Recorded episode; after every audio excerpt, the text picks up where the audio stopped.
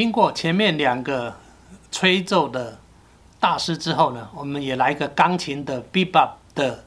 大师。这个大师非常特别，他是一位算是有自闭症的钢琴家。那经常演奏到一半，自己高兴起来就站起来在舞台上绕圈圈，听听别人的演奏，圈圈绕一绕，再自己坐下来演奏。那无论跟他合奏的人呢，多多么多的这个多么热情，多么疯狂，他的音乐就始终保持着冷静，保持着规格化，保持着类似十二音列般啊那种工整的音乐，可以说是他的音乐一出来就会让人忘不了，因为别人是这个滔滔不绝的乐音，他就是锵锵两声或者几个简单的音啊穿插在里面。你可以觉得他是个非常，